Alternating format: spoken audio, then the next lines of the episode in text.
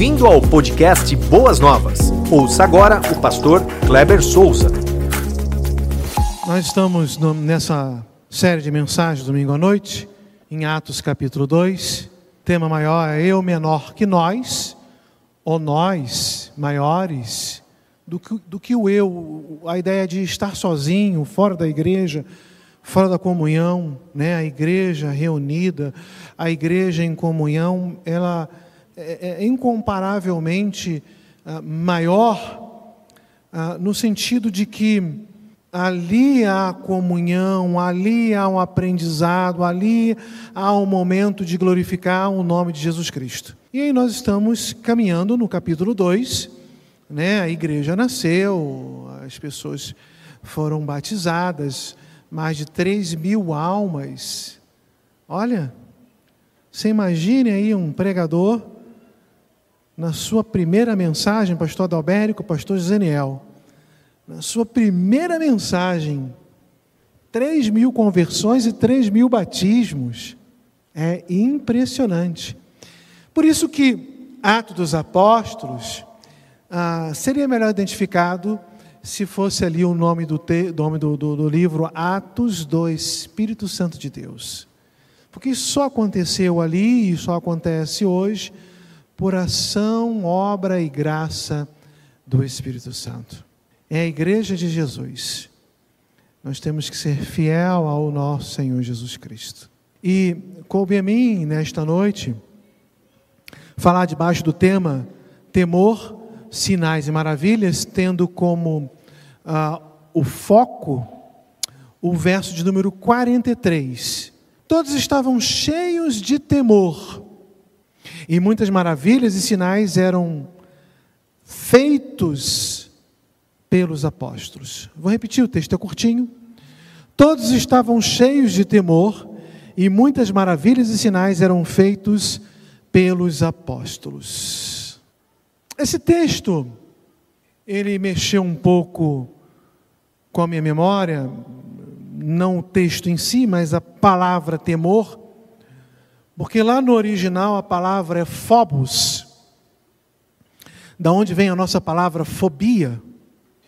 E o texto bíblico está dizendo que eles estavam cheios de phobos, ou cheios de medo. E essa palavra ela mexeu com a minha memória, porque eu tinha muito medo do meu pai. Meu pai, um militar, tudo que era para ser conversado, o cinto estava à direita do pai. Então, quando a gente fazia uma traquinagem, tudo bem traquinagem aqui em São Paulo? Vocês sabem que vocês, vocês eram traquinas, fala a verdade. Mamãe falava assim: vou falar com seu pai. Pronto. Eu já sabia que eu iria apanhar. E papai era terrorista, porque ele pegava o cinto, dobrava no meio e abria assim, né? O cinto fazia aquela boca e ele batia assim, as duas bocas assim, né? Tac, tac, tac. De quem você teve medo na sua infância? Ou do que que você teve medo? O que que gerou uma fobia no seu coração? Evidentemente que o texto não está trabalhando nesse aspecto. Quando a Bíblia fala que os corações eles estavam cheios de temor e temor a Deus, a Lucas, que é o autor, inspirado pelo Santo Espírito, ele não está dizendo que as pessoas estavam ou devem ter medo, o medo de Deus. Nós não estamos aqui por causa do medo que nós temos do Senhor, apesar do nosso coração estar cheio de temor, ou precisa estar cheio de temor. Quando ela se refere à humanidade ou às coisas ah, referentes a, essa, a esse globo terrestre, Phobos se refere a medo, pavor. Mas quando se refere à pessoa de Deus, está falando de reverência, respeito, obediência. O texto bíblico está dizendo que, pelo fato daquele povo, a igreja primitiva, os crentes no Senhor Jesus Cristo ali, os doze, depois, depois pula para 120, e depois então pula aí, né, 3 mil mais 120 mais 12. Aquele grupo grande estava com seu coração com muita reverência. com muito respeito, com muita obediência ao Senhor. Aqui está o segredo da igreja de Jesus: temer a Deus. Quando você pega o livro de Provérbios, vai dizer que o temor ao Senhor é o princípio, é o início da sabedoria. Você quer ver ainda hoje sinais e maravilhas? Eu estava conversando com a Cláudia, confabulando com ela, que às vezes nós queremos ver maravilhas assim, algo extraordinário. Não tem nada aqui, aparece, do nada aparece alguma coisa. Ah, foi Deus que fez. Né? Ou então você quer ah, alguma orientação, você quer que as nuvens, as nuvens como aqueles filmes de hollywoodianos, eles, as nuvens abram assim um caminho, um espaço, e dali sai uma voz retumbante. Não necessariamente. Para mim, um grande sinal, uma grande maravilha, entre muitas outras coisas que ah, aconteceram na igreja primitiva, mas está ali a conversão de 3 mil pessoas. 3 mil pessoas abandonando o mundo, 3 mil pessoas abandonando as trevas, 3 mil pessoas que deixaram de servir a Satanás e passaram a servir ao Senhor Jesus Cristo. Para mim, esse, ali está um grande sinal, uma grande maravilha realizado pelo Santo Espírito de Deus. É claro que Deus não se limita ao que eu falo, ao que eu penso, a nada nesta terra. Deus é Deus. Ele transcende, ele vai além sempre, ele pode fazer qualquer coisa. Eu não posso querer é, limitar Deus, colocá-lo numa caixinha de fósforo. Mas não podemos desejar sinais e maravilhas sem sermos reverentes, sem sermos obedientes, sem sermos respeitosos ao nosso Deus Todo-Poderoso. Alguém disse, ah, num dado momento, a igreja, ela estava ali cheia de temor, porque ela tinha Deus presente. E, e a ideia do temor daquela igreja não era a ideia do medo que eu tinha de meu pai, que é, é, não era uma ideia de respeitá-lo por ele ser uma autoridade na minha vida, mas o medo que eu tinha de levar a costa da disciplina. E respeito não é assim que se conquista, e vocês sabem muito bem disso. Deus não é aquele Deus irado da Idade Média que é pintado com um raio na mão, esperando você fazer alguma coisa errada. Aliás, nós educamos de uma forma muito equivocada os nossos filhos. Se você nunca fez isso, louve a Deus. Se você fez, peça perdão e não, não faça, ou, ou se seus filhos estão, estão grandes, converse com eles, né? Assim, ó, não faça isso, meu filho, porque papai do céu castiga. Nós pintamos a imagem de um Deus cruento, de um Deus terrível, de um Deus que está com um raio na mão, esperando você fazer algo errado para jogar o raio na sua cabeça. Deus é Deus amoroso, é claro que é um Deus disciplinador, mas o temor que o povo tinha não era medo de um, de um possível castigo que Deus poderia dar a eles. Mas, daqui a pouco eu vou tocar nisso de novo, mas como pregou o pastor Adalberto semana passada, o povo aprendeu a doutrina de Deus ensinada pelos apóstolos. Comunhão, partir do pão, orações. Era um povo que era mergulhado naquilo que era espiritual.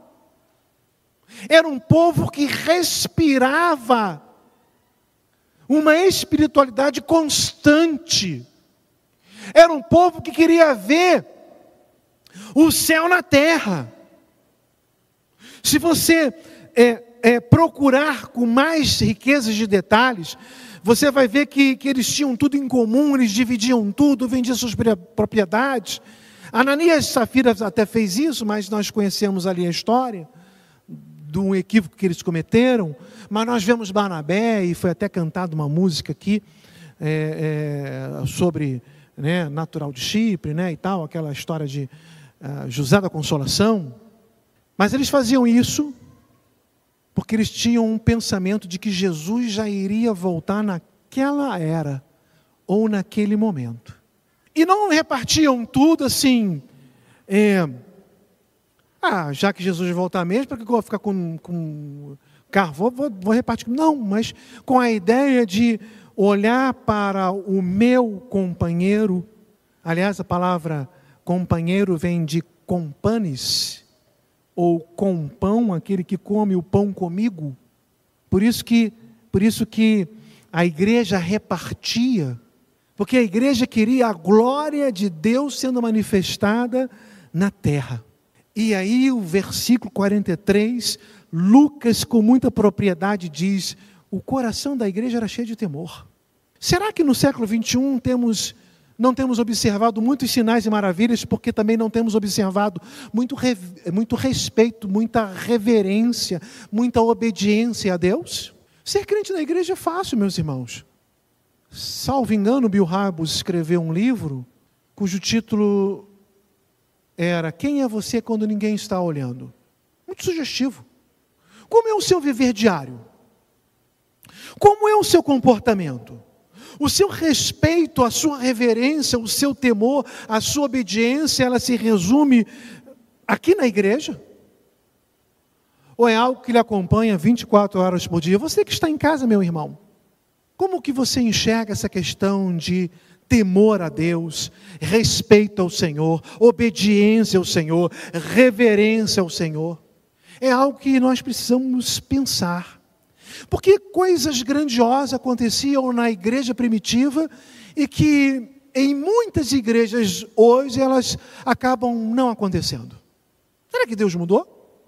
Será que Deus falou assim: olha, o céu está pequeno, tá bom, tá bom, gente, tá bom de crente, o céu já não comporta mais? Será que é isso? Irmãos, é, é, é uma mensagem que ela precisa mexer com comigo, eu preciso fazer uma introspecção e olhar o meu relacionamento com Deus. Como que eu tenho vivido? Como que tem sido o meu testemunho?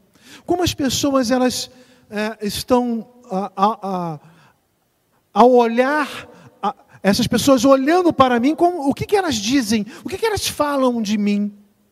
Ah, eu estou um pouco, pouco preocupado com que, com o que as pessoas pensam, falam de mim. Não, e o testemunho?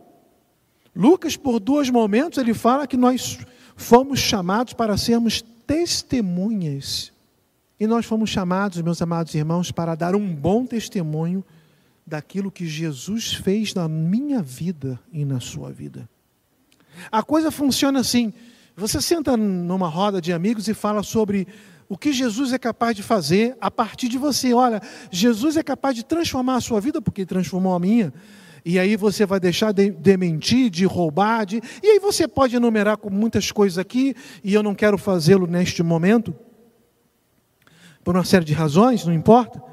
Mas as pessoas vão olhar para você e ver assim: olha, realmente o que ele está falando, que Jesus é capaz de fazer, a partir da vida dele eu vejo, porque eu conheço ou eu conhecia um, um Zequinha uh, diferente. E eu convivi com o Zequinha, e o Zequinha era mentiroso, era uh, roubava, enfim, um monte de outras coisas negativas, mas agora por causa de Jesus ele é diferente mesmo. Você é diferente, você tem dado testemunho porque a sua vida é cheia de temor, a sua vida é cheia de respeito, a sua vida é cheia de reverência e obediência ao Senhor. Mas será mesmo? É isso mesmo? A igreja primitiva, nós olhamos isso com muita clareza. Mas deixa eu falar aqui um pouquinho a respeito desta palavra temor. Na mitologia grega, greco-romana. Fobos, ele é filho de Ares, e Ares é o deus da guerra.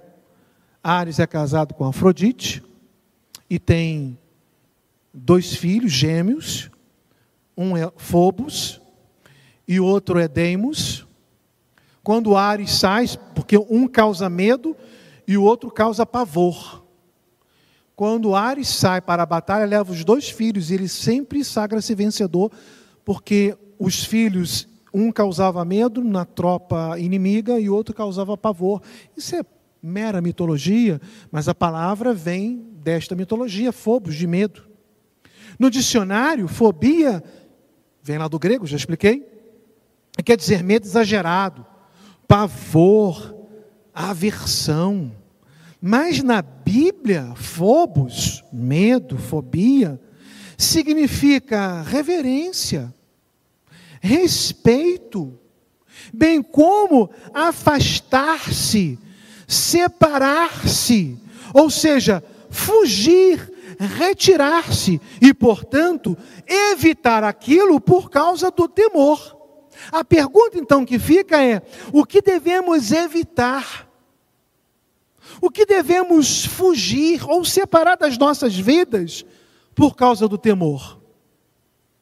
E eu elenquei aqui algumas palavras que devemos fugir delas. A irreverência, a falta de respeito ou desrespeito, a desobediência, o esfriamento espiritual, a desconsideração, a falta de admiração e, claro, o pecado. Tudo isso nós temos que fugir por causa do temor. Eu tenho que me apartar disso. Aliás, a ideia de palavra santo é separado, e aquele que luta contra o pecado procura separar-se do pecado, daquilo que não agrada o coração de Deus, porque quer viver em temor, quer viver em obediência e respeito. E aí, fazendo referência mais uma vez à mensagem do domingo passado, quais eram as coisas que a igreja primitiva ela realizava, né, é, para que os seus corações, em seus corações, se observasse assim, ah, um coração cheio de temor. A doutrina dos apóstolos, na verdade, é a doutrina de Jesus, a palavra de Deus. A ideia da comunhão, a ideia da partilha, a ideia da ceia, como uma ideia de viver assim a comunhão na prática, mas também o, o memorial do que Cristo fez para nos salvar e nos alcançou, e as orações. Era uma igreja, como eu disse e repito, que respirava a espiritualidade em agradar o coração do Pai. Essas coisas, meus amados irmãos, elas estavam assim bem nítidas no coração da igreja primitiva e por isso que se Paulo, eh, desculpa, Lucas fala que era uma igreja ah, cheia de temor, porque essa igreja ela dependia 100% de Deus. Você depende 100% de Deus quando você quer tomar uma decisão na sua vida. Antes de você tomar essa decisão, você orou quanto tempo por isso? Você perguntou a Deus o que, que Ele realmente quer para você? Aquilo é da vontade de Deus, era da vontade de Deus? Uma decisão séria que você tem que tomar? O quanto que você tem dependido de Deus? Mas eu quero também falar nesta noite que para mim, no meu coração, um sentimento forte que deve permear os nossos corações, que vai proporcionar a dependência de Deus, é a humildade. Porque a humildade, ela vai fazer com que eu reconheça o meu lugar de servo e vai fazer com que eu reconheça o lugar do Deus Todo-Poderoso e Soberano. E que vai fazer com que eu lembre da palavra de Jesus quando ele diz: Sem mim, nada podeis fazer. Então é a humildade que vai reconhecer a minha pequenez e a grandeza do Todo-Poderoso. E essa humildade, então, ela vai, vai romper com a independência e vai gerar dependência. E gerando dependência, gerará respeito, obediência, reverência e, consequentemente, temor. Aí eu fui buscar alguém na palavra de Deus que pudesse ser este símbolo de humildade. Que a Bíblia não falasse assim, olha, esse aqui é um exemplo de humildade. A Bíblia não fala assim.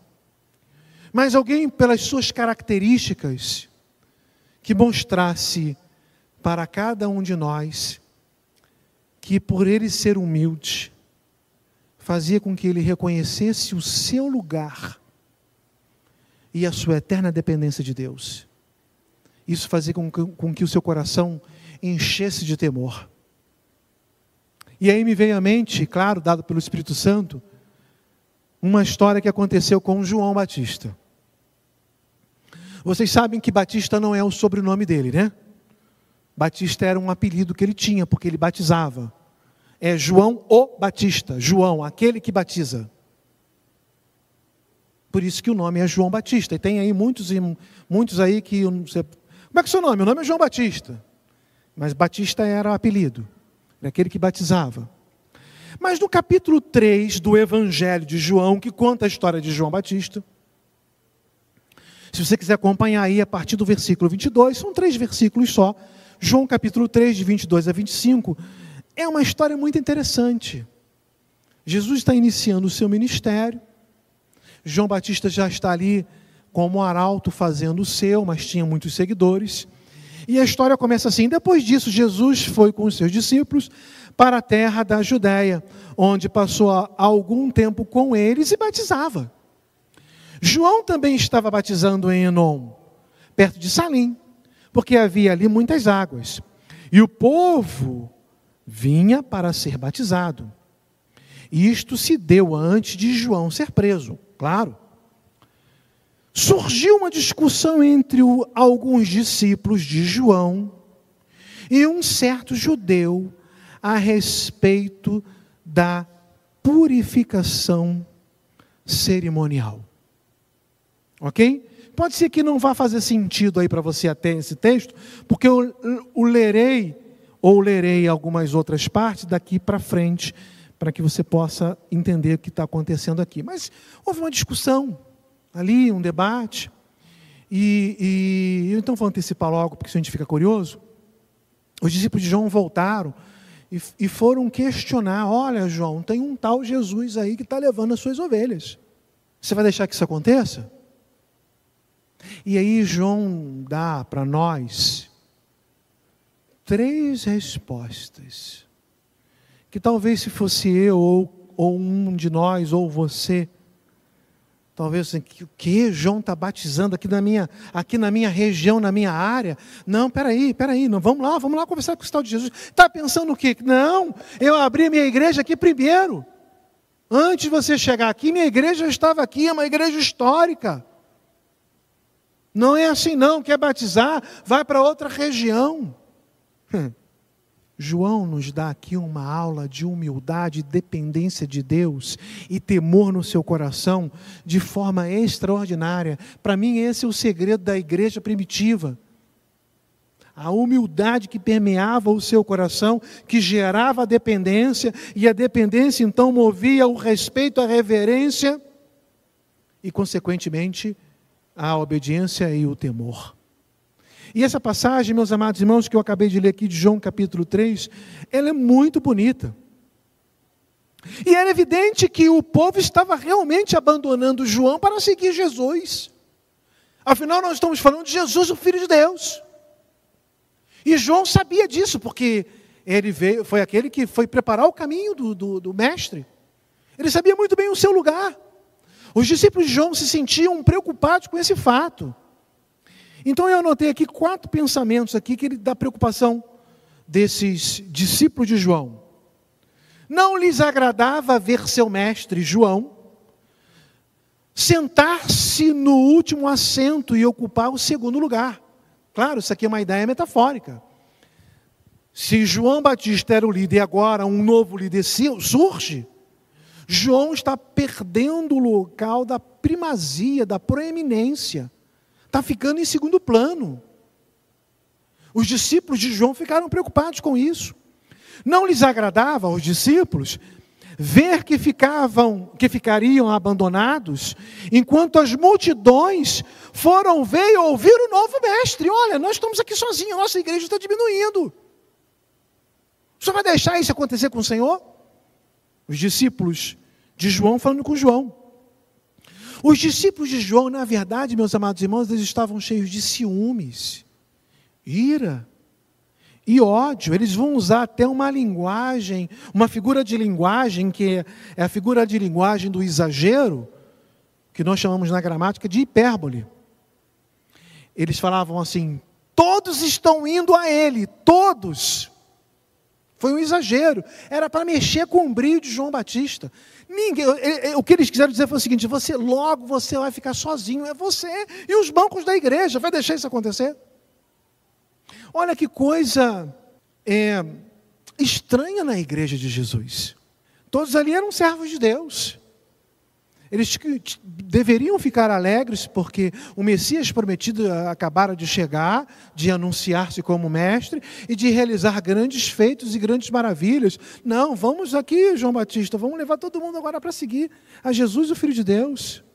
E eles estavam tentando criar uma certa disputa, tentando mexer com um brio, para que João Batista se sentisse vitimizado para que João Batista pudesse entrar naquele pensamento assim: ó oh dia, ó oh céus, ó oh azar. Lembra desse desenho?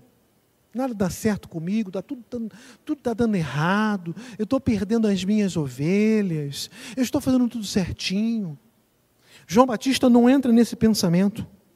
Ele não se sente queixoso ou não usa desse argumento ou dessa é, subterfúgio de ficar fazendo queixas que tinha sido abandonado, foi injustamente esquecido. Nada disso. Eu vejo aqui nas três falas, claro que fui eu que dividi em três falas, ele dá uma frase inteira ali, ele dá um discurso para os seus discípulos, mas eu separei aqui em três, em três partes, para que possamos entender melhor o que ele estava argumentando como um homem crente, humilde e dependente de Deus. 3:27. João 3:27. Quando eles fizeram todo esse questionamento, João respondeu: Uma pessoa só pode receber o que lhe é dado do céu. Uma pessoa só pode receber o que lhe é dado do céu. Vocês não se alegravam comigo quando eu estava à frente? Quando a minha igreja era grande, quando muitas pessoas viam e batizavam e eu não tinha concorrência, Deus me deu esta oportunidade, este privilégio. A minha igreja cresceu. As pessoas vieram aqui e eu pude desfrutar das bênçãos do Senhor na minha vida, do privilégio do Senhor na minha vida de batizar e de realizar grandes obras e grandes feitos. Mas agora é a vez do Deus encarnado realizar a sua obra. E eu cumprindo a minha. Uma pessoa só pode receber o que é lhe dado do céu. Olha que lição de humildade. Às vezes na igreja nós observamos pessoas brigando por cargos, por estar à frente, por querer aparecer. Que coisa feia. Você só vai estar ali se Deus permitir que você esteja ali, porque uma coisa só vai ser dada se for dada do céu, da parte de Deus. Você tem que se sentir satisfeito na posição que Deus te colocou, e glórias ao Senhor por isso. E João Batista, ele está ensinando, pelo menos para mim, não sei para você, que para um coração ser cheio de temor, de respeito, de reverência e obediência, primeiro tem que ser um coração humilde, que reconheça a sua pequenez e a grandeza de Deus, que vai gerar neste coração humilde a dependência eterna do Senhor, porque é o Senhor quem faz, é Ele quem realiza, é Ele que é o Senhor de missões, é Ele que é o Senhor da igreja, é Ele que é o Senhor da sua vida. Tudo a prova é o Senhor.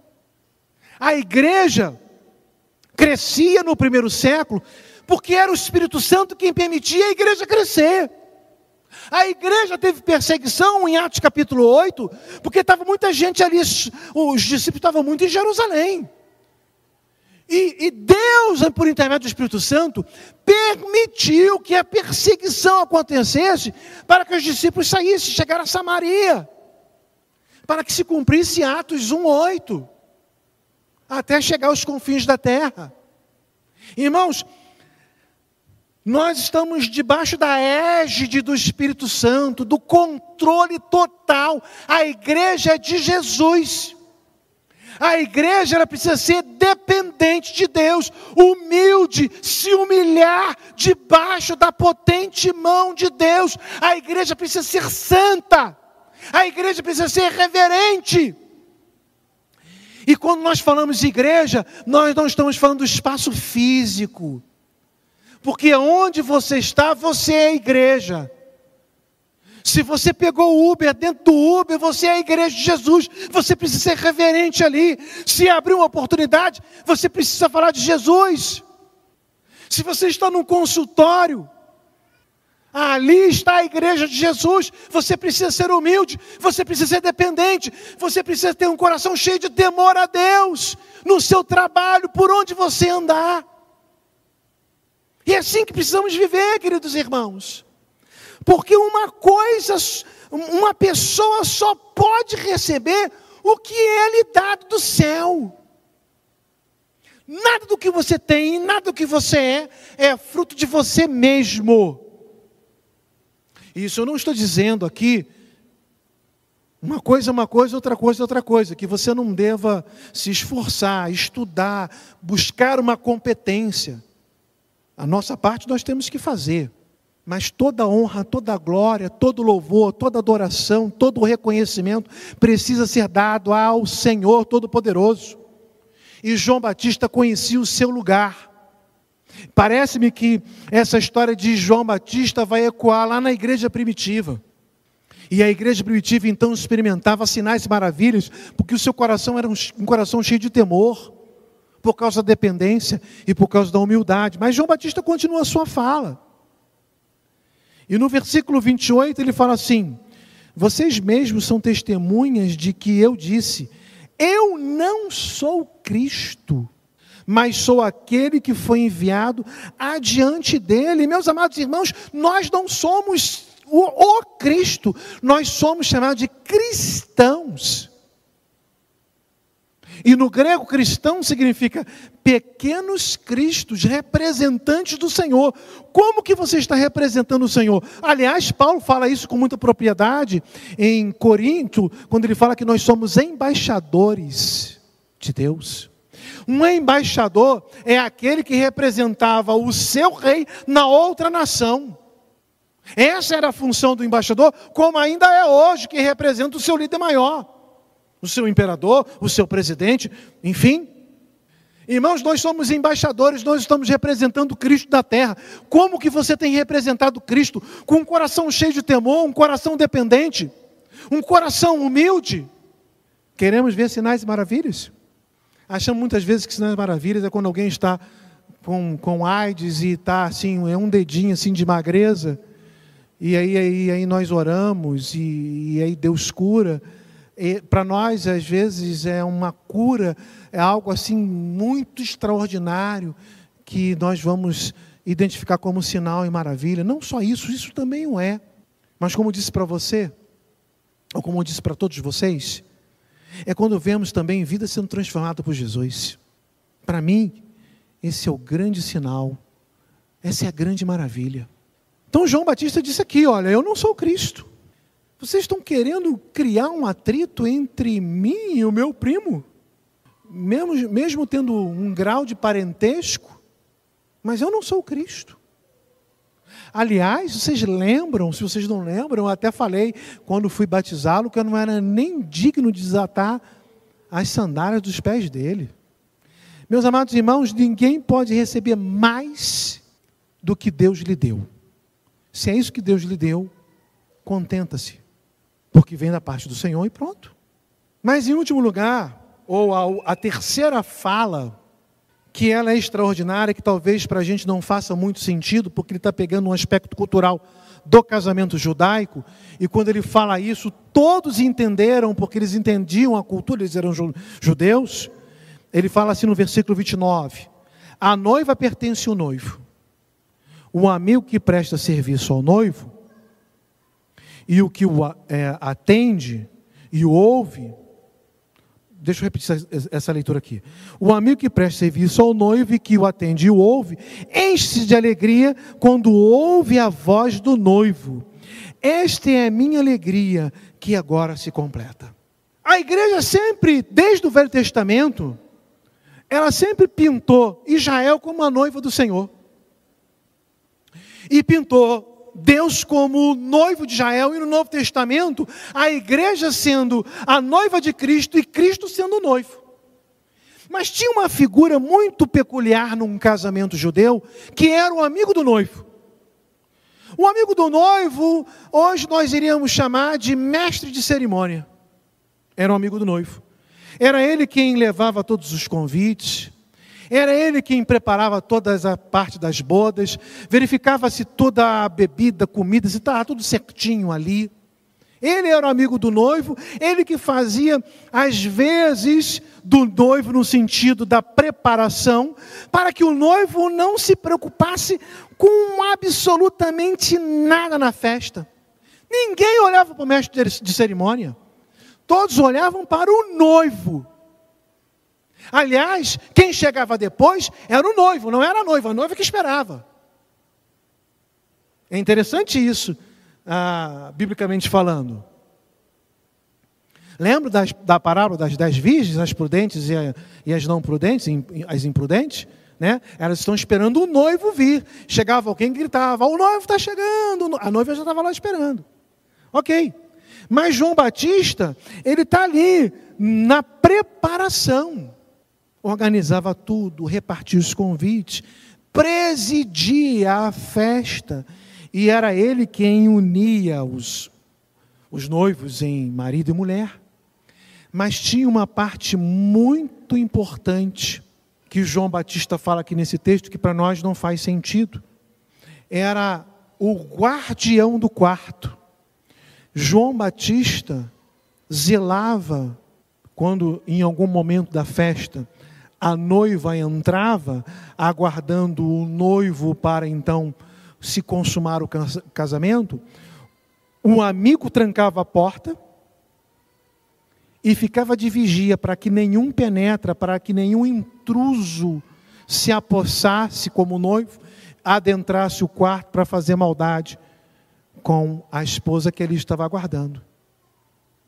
Olha que, que, que figura de humildade. E, e então, quando ele ouvia a voz do noivo, ó, esse é o noivo então eu já posso abrir a porta. Vem, você é o noivo, a sua noiva está te aguardando.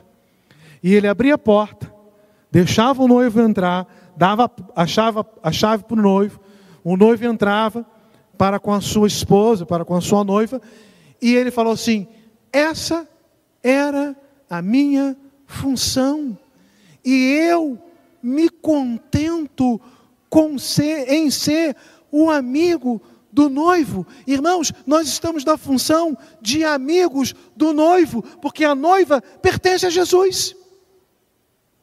Sendo amigo do, do noivo, nós precisamos ser humildes e falar assim: o lugar do mestre é ali, e o meu lugar é aqui.